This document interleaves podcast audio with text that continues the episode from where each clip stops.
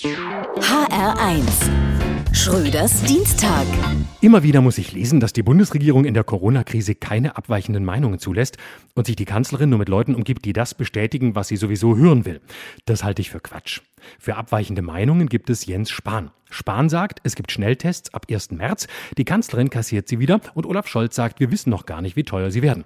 Jens Spahn sagt, bis Sommer hätten alle Deutschen ein Impfangebot, die Kanzlerin sagt, nein, eher im Herbst.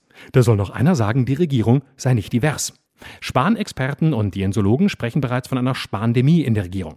Spandemie definiert das Lexikon als die selbstsichere Verbreitung von hochtemperierten Aerosolen, vulgo heißer Luft, bei gleichzeitigem fachlichen Versagen. Jens Spahn ist es nicht gelungen, die Alten- und Pflegeheime zu schützen. Er hat versagt beim Impfen, bei der Digitalisierung der Gesundheitsämter und bei der Corona-Warn-App. Den nationalen Kraftakt Pandemie sollen die Menschen leisten, nicht der Gesundheitsminister.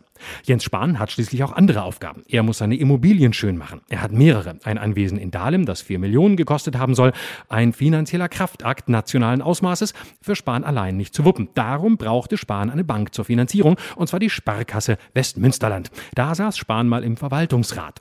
Für Spahn sehr unangenehm. Wir leben in einem Land, in dem es Pressefreiheit gibt. Und darum haben ein paar Journalisten mal recherchiert, was Spahn zu einem weiteren Kraftakt gezwungen hat, nämlich seine Anwälte aufs Grundbuchamt zu jagen und mal nachzufragen, wer da recherchiert. Verdammte Axt. Ich wusste gar nicht, dass Viktor Orban der heimliche Ziehsohn von Jens Spahn ist. Insider berichten, Jens Spahn werde mittlerweile von Sorgen getrieben, und zwar durch alle 24 Zimmer seiner Millionenvilla in Dahlem.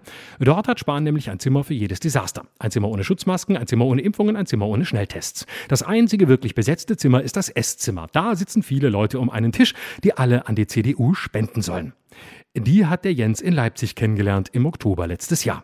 Natürlich hatte er unter dem Titel Wir bleiben zu Hause noch am selben Tag vor Geselligsein gewarnt, an dem er in Leipzig bei einem großen Dinner war. Das einzig Positive an Jens Spahn war dann wohl der anschließende Corona-Test. Schröders Dienstag.